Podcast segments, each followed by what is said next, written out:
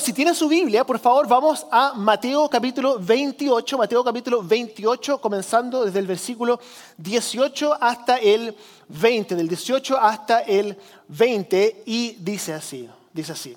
Em, tenemos el, el versículo ahí en la pantalla también. Dice, Jesús se acercó entonces a ellos y les dijo, se me ha dado toda autoridad en el cielo y en la tierra. Por tanto, le dice a los discípulos, vayan y hagan discípulos de todas las naciones, bautizándolos en el nombre del Padre, del Hijo y del Espíritu Santo, y enseñándoles a obedecer todo lo que les he mandado a ustedes, y les aseguro que estaré con ustedes siempre hasta el fin del mundo. Son las palabras de Cristo hacia sus discípulos justo antes de irse, ¿cierto? Murió, resucitó y antes de irse le da esta palabra a los discípulos, que no es solamente para ellos, sino que es un mandato hacia nosotros también. Así que estamos nosotros en una serie de enseñanzas que le hemos puesto metanoia, metanoia. Yo sé que es una palabra un poco extraña, ¿cierto? Metanoia, pero metanoia es una palabra griega que significa transformación. algunos de ustedes saben que la, Biblia no, está, no estaba escrita en español, aunque el español dicen que es el lenguaje del cielo, ¿cierto? ¿Cuántos de ustedes están conmigo cuando vayamos al cielo? ¿cierto? Solo español, ¿cierto? Algunos piensan que va a ser inglés, yo no estoy de acuerdo, va a ser español. Pero, eh, pero la Biblia fue, fue escrita, ¿cierto?, en el Nuevo Testamento en griego. Entonces, esta palabra griega, metanoia, cuando usted la lee en el, en el español, dice arrepentimiento, ¿cierto? Dice, o arrepentirse, ¿cierto? Metanoia. Y, y el arrepentimiento, eh, la traducción arrepentimiento es, está buena la traducción, pero es un poco parcial, porque no existe una palabra exacta. Pero el arrepentimiento no es solamente cambio de dirección, porque a mí me enseñaron que el arrepentimiento era, por ejemplo, si uno va en esta dirección, ¿cierto? Uno va caminando para allá. El arrepentimiento es como un término militar en el cual uno simplemente va en dirección opuesta. Eso es en parte, pero también es un cambio mucho más profundo. La, la, metanoia, a lo que nosotros somos invitados como cristianos, es a tener una transformación, pero completa, desde adentro, una transformación profunda, ¿cierto? Eh, hay una palabra eh, griega parecida que es la metamorfosis, ¿cierto? Hablamos de eso la semana pasada también. La metamorfosis es un, es un cambio externo, ¿cierto? Es como la oruga que se transforma en mariposa, ¿cierto? un cambio externo profundo, tan profundo que uno compara una mariposa con una oruga y da la impresión de que no fueran ni siquiera la misma especie, el mismo, el mismo insecto, ¿cierto? La transformación para nosotros en la metanoia interna es un llamado a una transformación tan profunda que, el cambio que nosotros tenemos desde el momento en que recibimos a Cristo, en este proceso de cambio, esa metanoia debiese ser tan profunda que el cambio desde la persona que conoció a Cristo hasta la persona, perdón, que no conocía a Cristo hasta que conoce a Cristo sea un cambio completamente, vemos una persona completamente diferente. Así que dentro de toda esta serie hemos estado hablando respecto a diferentes cambios internos a los cuales nosotros somos llamados a tener.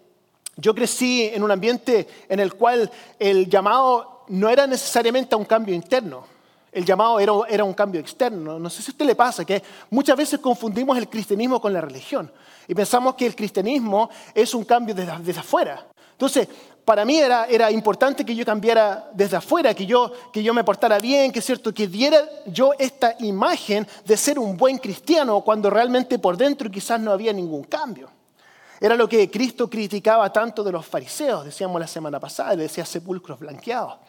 Pero también criticaba a los fariseos, los llamaba hipócritas. Hipócrita significa eh, actor, ¿cierto? Alguien que anda con una máscara, está, dando una imagen de algo que no es real. Uno se saca la máscara y uno puede ver realmente quién es esa persona. Les decía hipócrita. También les decía Mateo 23, les decía, ustedes lavan el exterior del vaso, pero por dentro están llenos de inmundicia, les decía a los fariseos. Imagínense este vaso, este vaso tiene, tiene café adentro. Imagínense que este vaso usted lo ve que está blanquito, ¿cierto? Se ve como que está limpio. Y si yo le mostrara que acá adentro estuviese lleno de, de moho, ¿cierto? De así como inmundicia, ¿cierto? Y después yo tomo y hago así. Oiga, pastor, ¿cómo se puede tomar eso? Bueno, la verdad es que era lo que Jesús le decía a los fariseos. Le decía a usted, por fuera se ven que están bien, pero por dentro están llenos de inmundicia. Entonces, por eso que el llamado para nosotros es el mismo llamado que Cristo le hace eh, a los discípulos, es, la misma crítica que le hacía también a los fariseos, que nuestro cambio, este es el llamado de toda esta serie, que el cambio nuestro sea un cambio desde adentro. La primera semana hablábamos respecto a cambiar nuestra mentalidad respecto a nosotros mismos. La segunda semana hablábamos respecto a cambiar desde adentro en cuanto a cómo nosotros vemos a nuestro prójimo. Y hoy día vamos a hablar sobre el cambio de mentalidad respecto a nuestra misión. Nuestra misión. Todos nosotros tenemos una misión, ¿cierto?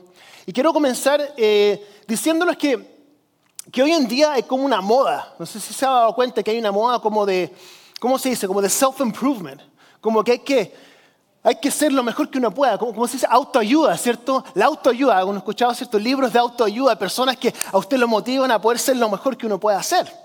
Y hay unos íconos de esta mentalidad de autoayuda. Un, un ícono es David Goggins. ¿Han escuchado de David Goggins alguno de ustedes?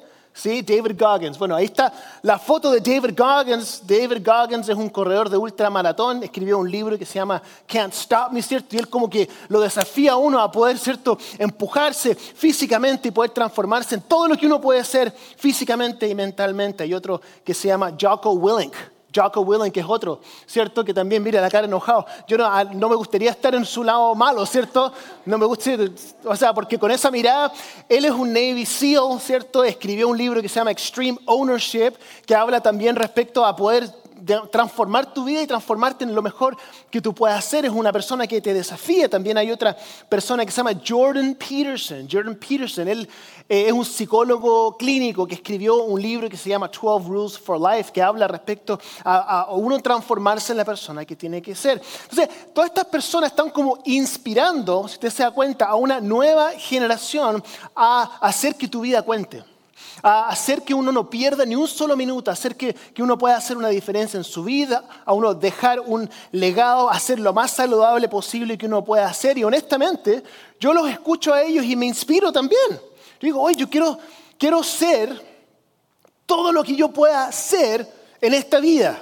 No quiero perderme ningún, ningún minuto. Estos son los mismos que hablan respecto a los, a los saunas, las inversiones en agua fría, los ejercicios de respiración, el entrenamiento eh, extremo y están invitando a otras personas a que puedan imitarlos a ellos para poder realmente, como decimos en Chile, sacarle el jugo a esta, a esta vida. Y es contagioso. Uno lo escucha y es como que uno se, se inspira y hay muchas personas en el mundo que se están beneficiando como resultado de todo este concepto de la, de la autoayuda. Hay personas que están perdiendo peso, hay personas que están poniendo sus vidas en orden, se están levantando temprano, están eh, haciéndose responsables, están cuidando a sus familias, están dejando el alcohol, están dejando las drogas, están realmente ayudándose a ellos mismos. Y todo esto es bueno.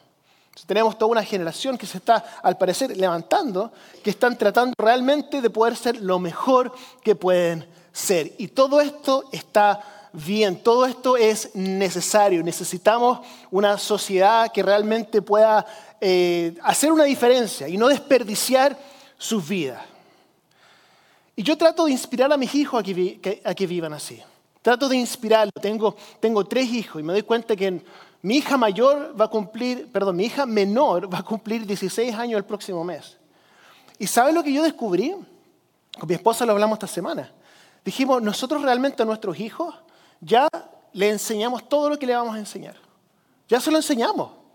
O sea, llevamos más de 15 años enseñándoles todas las cosas. Ellos saben dónde estamos en nuestra fe, nuestra moral, nuestras finanzas, políticamente, éticamente, nuestros principios, nuestros valores. Nuestros hijos ya saben quiénes somos y saben lo que es importante para nosotros hacia ellos. Entonces, nuestro rol ahora como papás como que cambia un poco. Es más, nosotros eh, establecer límites, ¿cierto?, dentro de nuestro hogar eh, y también darles la mayor cantidad de dirección y apoyo posible. Pero hay algo que me, que me, que me asusta realmente como papá. Me asusta que mis hijos se equivoquen y que tomen otro camino, porque yo para, para, mis hijos yo quiero lo mejor, hermanos y hermanas. O sea, yo sé, los que tienen hijos saben lo que es esto. Yo quiero que ellos tengan una casa perfecta, que tengan una casa espectacular, que tengan cónyuges perfectos, que tengan hijos perfectos, que tengan salud perfecta, que ellos puedan lograr tanto más de lo que nosotros hemos logrado como papá. Eso es lo que yo quiero para ellos, pero esta es la realidad y esto es lo que me asusta que ellos pudiesen tenerlo todo, todo. Y usted también, usted pudiese tenerlo todo. Y sus hijos pudiesen lograr todos los sueños que usted tiene para ellos. Pero siempre les va a faltar algo. Pueden cumplirlo todo, pero siempre les va a faltar algo. Mire, Tom Brady, ustedes conocen a Tom Brady, eh, es el, el, ¿cómo se llama?, mejor mariscal, dicen, ¿cierto?, del campo, de, la historia de la NFL. Y ganó siete Super Bowls. Y esta es una frase que él dijo hace años atrás, cuando él recién llevaba tres anillos del Super Bowl. Dijo esto, dijo, ¿por qué tengo tres anillos del Super Bowl y aún siento que hay algo más para mí? Había cumplido todos sus sueños y todavía sentía que había algo que le faltaba. Y desde la perspectiva humana uno puede decir, pero ¿cómo? Si él logró absolutamente todos sus sueños. Entonces, ¿qué es lo que nos dice esto a nosotros? Incluso como cristianos, ¿qué es lo que nos dice eso a nosotros? Yo quiero preguntarle a usted en esta mañana, ¿qué es lo que usted está persiguiendo? ¿Qué es lo que usted está teniendo como meta en su vida? ¿Cuáles son sus aspiraciones? ¿Cuál es su visión? ¿Cuál es la dirección que usted ha tomado en su vida? Porque la mentira es esta. La mentira es creer que en el momento en que yo logre ese objetivo que yo tengo para mí y yo entre en ese sueño de vida que yo he establecido para mí hacia el futuro, que, que en ese momento no me va a faltar nada y que me voy a sentir completamente satisfecho. Algunos de ustedes hoy día quizás están en ese momento pensando de esa forma. Usted todavía está pensando que cuando usted logre eso que tiene en su mente, o que cuando sus hijos logren eso que usted tiene en su mente, que finalmente va a sentir o llegar a ese momento en el que dice, por fin llegué. Otros de ustedes quizás em, ya lo han logrado todo. Es posible que usted esté aquí y usted piensa en su vida, oiga, pienso que he logrado, logré todo lo que yo pensé que podría lograr, incluso más de lo que yo pensé que podría lograr, pero, pero la verdad es que me siento igual. No siento lo que yo pensé que iba a sentir. Entonces quizá usted estaba pensando en este momento, simplemente entonces tengo que, establecer nuevas metas, ¿cierto? O quizá usted está aquí en este momento y estaba pensando, lo único que tengo que hacer es tratar como de olvidarme un poco porque me siento tan vacío que necesito medicarme con droga, necesito medicarme con alcohol, necesito medicarme con social media, necesito medicarme con, con hobbies, pero usted sabe, si usted es honesto con sí mismo, que realmente en la esencia de su corazón usted sabe que le falta algo. Algo le falta. Algo le falta. Oiga, como que sí, vengo a la iglesia, hago todo lo que tengo que hacer, pero como que no sé. Tengo un vacío que no sé cómo llenarlo. ¿Alguna vez usted, usted ha querido que Dios simplemente se le aparezca y le diga, esto es lo que tienes que hacer? Y usted simplemente escucha lo que Dios a usted le dice y usted simplemente dice lo que Dios le dijo que tenía que hacer. Si, simplemente Dios se apareciera y le diera la clave para encontrar propósito, para encontrar significado, para encontrar dirección, para encontrar alegría, para encontrar gozo y simplemente se le apareciera y le dijera, esto es lo que usted tiene que hacer para lograr todo lo que usted sueña. Sería fantástico, ¿no? Entonces le tengo buena noticia, porque Cristo ya lo hizo. O sea, cuando, el, versículo que, que acabamos de leer al principio, Cristo estaba ya yéndose y les da a los discípulos y a nosotros nos da la gran comisión. Y nos dice, esto es lo que ustedes tienen que hacer. Y lo hace en el momento en que se va a ir. Es como cuando alguien está a punto de irse de un viaje o está a punto de morir, ¿cierto? Que las últimas palabras de esa persona como que tienen un peso más grande. Esto es lo último que Cristo nos dice a nosotros y a sus discípulos. La gran comisión. Vayan, dice, y hagan discípulos de todas las naciones, bautizándolos en el nombre del Padre, del Hijo y del Espíritu Santo y enseñándoles a obedecer todo lo que les he mandado a ustedes y les aseguro que estaré con ustedes siempre hasta el fin del mundo. Esto, si usted no lo ha escuchado, se llama la gran comisión. Y esta es la gran comisión. Y esta es una comisión que significa que es un mandato. No es, ah, no, si usted quiere lo hace. No, no, no. Esto es un mandato para nosotros. Si usted quiere saber por qué usted todavía está aquí en la tierra y yo, por qué estoy todavía aquí en la tierra, es porque hay un llamado sobre mi vida y ese llamado es la gran comisión. Em, no es la gran sugerencia, como dicen algunos. Entonces, hoy día quiero proponerle algo que a usted le va a revolucionar su vida, le va a revolucionar toda su vida, toda su vida. Y es esto, simplemente es esto, que usted obedezca a la gran comisión. Simple, ¿cierto? Entonces puede preguntar, pero, pero ¿cómo, ¿cómo lo hago? ¿Cómo lo hago, cierto? Usted dice, pero es que pastor, yo no, ¿cómo? No? Sí, que predicar, como que no, no, soy, no soy un experto en la Biblia, eh, no quiero entrar al ministerio necesariamente, eh, no quiero predicar sobre un escenario, no soy experto, no, no sé. Y yo le pregunto, ¿dónde dice eso aquí? No, dice que usted tiene que ser un experto en la Biblia, no dice que usted tiene que predicar desde un escenario, no dice que usted tiene que irse a otro país a vivir, pero sí dice que tiene que obedecer la gran comisión. Y cuando usted obedece la gran comisión, usted va a encontrar todo lo que está buscando, porque usted va a encontrar la razón por la cual Cristo lo puso aquí en la tierra. Y con eso va a encontrar propósito, va a encontrar significado, va a encontrar dirección, va a encontrar, va a encontrar todo. Y uno dice, pero es que ¿dónde? ¿Dónde voy a practicar esta gran comisión? Probablemente exactamente donde usted está en este momento. La razón por la cual usted tiene el trabajo que tiene, está en el lugar que tiene, está en la familia que tiene, tiene el hobby que tiene, tiene los amigos que tiene, es porque Dios lo tiene a usted ahí para poder ser un testigo de Dios. Dios no le está pidiendo necesariamente que usted cambie toda su vida. Entonces yo quiero darle a usted hoy día una sola cosa que a usted le va a servir para poder cambiar su visión de la gran comisión. Porque yo creo que muchas cosas, muchas veces nosotros como cristianos nos invitan a cambiar, que son cambios de ser una mejor persona, de pecar menos, de venir más a la iglesia, todos estos cambios, ¿cierto? Que uno habla mucho respecto a, los que tiene que hacer cuando uno es cristiano, pero muy poco se habla respecto a la manera, la manera en que usted ve al resto. A veces uno no cambia la manera en que uno ve al resto. Mire, le voy a leer un versículo que dice en 2 Corinthians 5:16, 2 de Corintios 5:16 dice así, así que, el apóstol Pablo hablando, dice, así que de ahora en adelante no consideramos a nadie según criterios meramente humanos, aunque antes conocimos a Cristo de esta manera, ya no lo conocemos así. ¿Qué es lo que está diciendo? que como cristianos nosotros no solamente debiéramos vernos a nosotros diferentes, sino que debiéramos nosotros ver al resto de una forma diferente.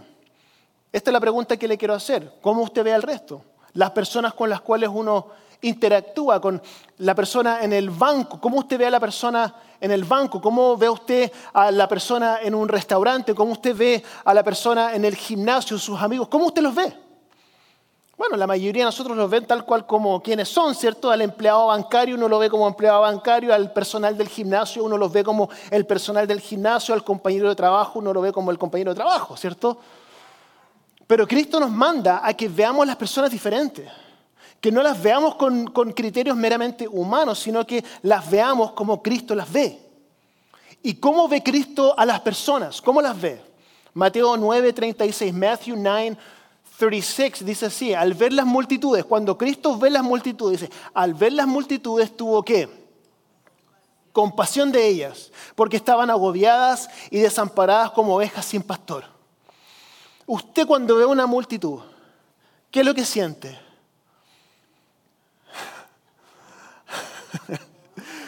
Fuimos a un restaurante con mi esposa el, el viernes y en el restaurante había una multitud. Y yo no sentí compasión por la multitud. Yo dije, yo no sé en qué momento nos van a dar una mesa aquí. Pero cuando Cristo ve a la multitud, Él tiene compasión de las personas, porque las ve como ovejas sin pastor, las ve como personas que si no tienen a Cristo no tienen esperanza. Entonces, ¿cómo la vemos nosotros? Somos llamados a ver a las personas de otra forma. Cuando usted ve a alguien, que usted, esta es mi oración para todos nosotros como iglesia, que nosotros de ahora en adelante, cuando veamos a las personas, aunque nos molesten las personas, que podamos verlas como Cristo las ve, como personas que sin Cristo no tienen esperanza, y que poco a poco podamos cambiar nuestra mentalidad respecto a esto. Ahora, necesito hacer una gran advertencia, que considerar, cuando la Biblia nos dice que no consideramos a nadie desde criterios humanos, no significa que nosotros veamos a las personas como, como proyectos, ¿me entienden o no? sea, muchas veces nosotros vemos a las personas, yo crecí así, yo, yo crecí en un ambiente en el cual yo tenía que relacionarme con personas porque eran mis proyectos. Entonces, si la persona no era cristiana, era mi proyecto. Yo tenía que convencer a la persona de que, de que esa persona se hiciera cristiana. Entonces ya no veía a las personas con compasión. Las veía como, ah, esa persona no conoce a Cristo, así que ya, después del servicio voy a hablar con ella y voy a lograr. Esa era mi mentalidad, de hecho, creciendo con las cuatro leyes espirituales, que era una forma de evangelizar que me tenía que memorizar un texto y decírsela a un perfecto extraño para que esa persona pudiese responder al Evangelio y yo pudiese decir, esa persona se salvó por lo que yo hice. Y por otro lado, si la persona, porque ya me, siempre fui muy tímido, entonces cuando yo a veces me lo aprendía y estaba hablando con alguien, yo me ponía muy nervioso. Y me ponía tan nervioso que a veces me, olvidaba lo que tenía que decir, lo decía mal. Y en mi mente yo decía, esa persona ahora se va a ir al infierno porque yo me equivoqué. Oiga, usted se ríe, pero realmente era, era un peso tan tremendo, no bíblico obviamente, porque tenemos que entender que es Cristo quien hace todo el trabajo. Cristo es, quien llama, Mateo 4, 19. Cristo es quien salva, Mateo 1, 21. Y Jesús es el que produce crecimiento, 1 Corintios 3, del 6 al 7. Cristo hace todo el trabajo. Entonces, nuestro rol no es salvar a nadie, porque es Cristo quien hace ese trabajo, pero que nosotros, este es el llamado, que nosotros simplemente comencemos a ver a las personas ya no con criterios humanos, y que comencemos a verlos como Cristo los ve, como personas que están perdidas en Cristo. Y comencemos a hablarle a las personas, pero de manera natural. Natural, no tiene que ser forzado. Estaba hace, años atrás, me acuerdo, estaba en el gimnasio, estaba haciendo ejercicio. Y había una, una mujer, mi esposa le contesto, te lo conté creo que ayer. Y una mujer se puso al lado mío, se puso a hacer ejercicio. Y estaba metiendo ruido, así como, ah, ¿cierto? Y de repente estaba levantando un peso grande y decía, oiga, qué peso, más grande, pero ¿sabe qué?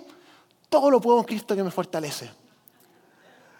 Entonces digo, bueno, a mí me pareció interesante, lo encontré como una forma un poco forzosa de, de, cierto entrar en el tema, pero lo que estoy tratando de explicarles es que nosotros podamos aprovechar oportunidades que Dios nos da para poder hablarle a las personas de Cristo de una manera natural. Sea amable, haga preguntas, y que comience a abrir su vida a las personas. Con mi esposa, hace años atrás, em, hace como 18 años atrás más o menos, nosotros vendíamos productos de nutrición. Vendíamos Herbalife con mi esposa. Y, y era bien interesante porque, bueno, tuve que dejarlo cuando entramos al ministerio, porque si no yo lo estaría viendo a todos ustedes como posibles clientes. Entonces terminaría el servicio y diría, ya, con esa persona voy a hablar después porque parece que yo creo que le falta un poco de, orientación nutricional.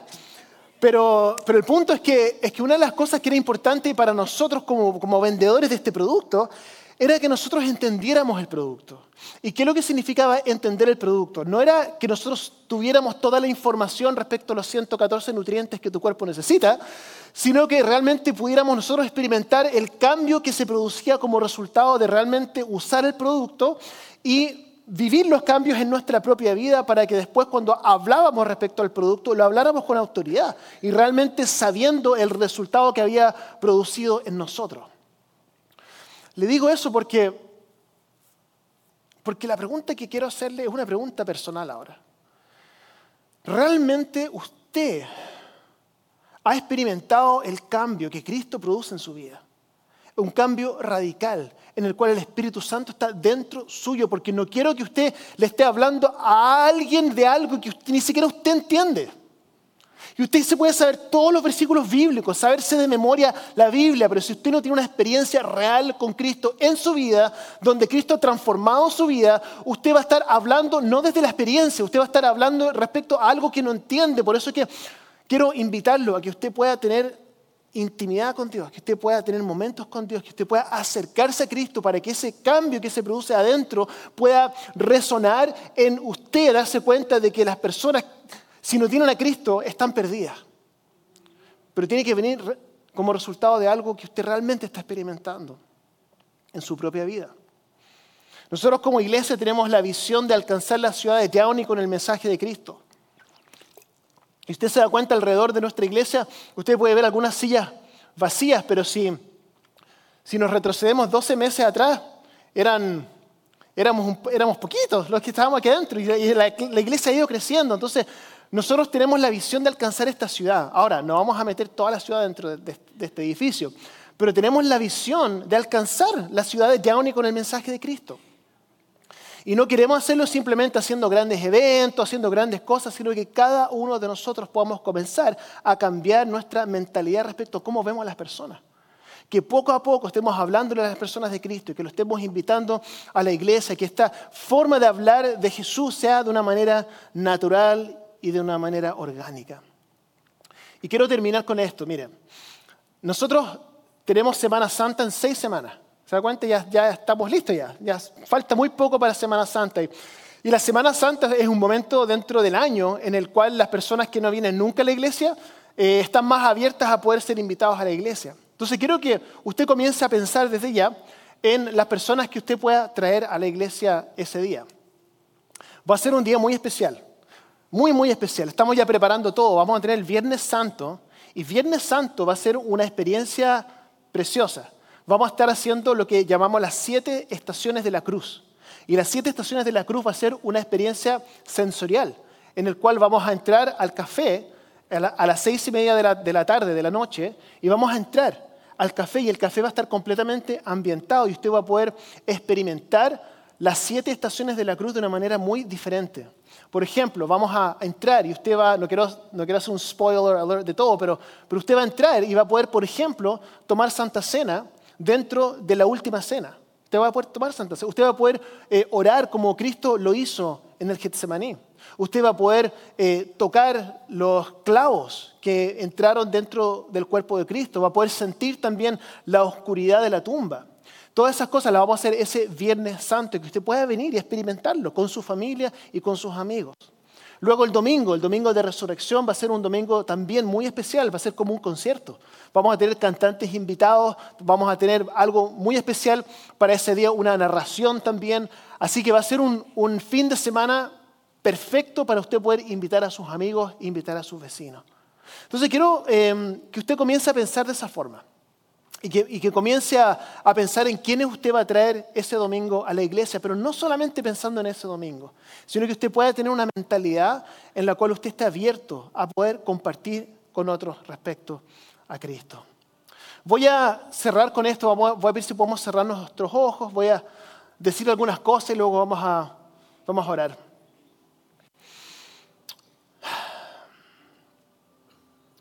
Quiero que recuerde usted que es Cristo quien hace todo el trabajo y que nosotros somos simplemente invitados por Él a ser parte de lo que Dios ya está haciendo.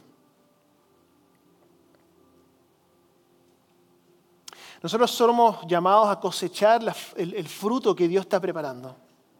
No se trata de presionar a nadie, no se trata de tratar de como cerrar una venta, no se trata de lograr que hagan algo porque Dios es quien hace todo el trabajo. Es solo estar disponible para ser usados por Dios. Así que esta es la invitación de hoy día, que desde ahora ya no veamos a los demás desde una perspectiva humana, sino que los comencemos a ver como Cristo los ve, con compasión, sabiendo que necesitan un Salvador. Y que abramos nuestros ojos para ver que, que la cosecha está lista y alcancemos juntos esta ciudad con la esperanza de Cristo. Señor Jesús, nosotros queremos presentarnos ante ti hoy día, reconociendo que, que hemos recibido todo lo que necesitamos en ti. Ya lo tenemos ahora. Gracias porque tú has permitido que eso esté disponible para nosotros como resultado de tu sacrificio. Y queremos pedirte que tú, por favor, nos, nos ayudes a poder comenzar a ver a las personas desde ya no una perspectiva humana, sino verlas como tú los ves. Personas que, que sin ti no tienen esperanza. Ayúdanos a poder recordar los momentos en los cuales a veces pasamos por alto ciertas personas con las cuales interactuamos quizás todos los días y que pudiésemos tomarnos un momento de poder saludarlos o poder preguntarles cómo está su día y, y ver si eso produce una conversación que pueda llevar a un momento de oración o, qué sé yo, Señor, pero que puedas ayudarnos a comenzar a ver a las personas de esa manera. Sabemos que vamos a ser bendecidos y sabemos que tu, reino se va a extender de esa manera. Así que damos gracias, Señor, por este mensaje, damos gracias por tu amor y por tus bendiciones. En el nombre de Jesús. Amén.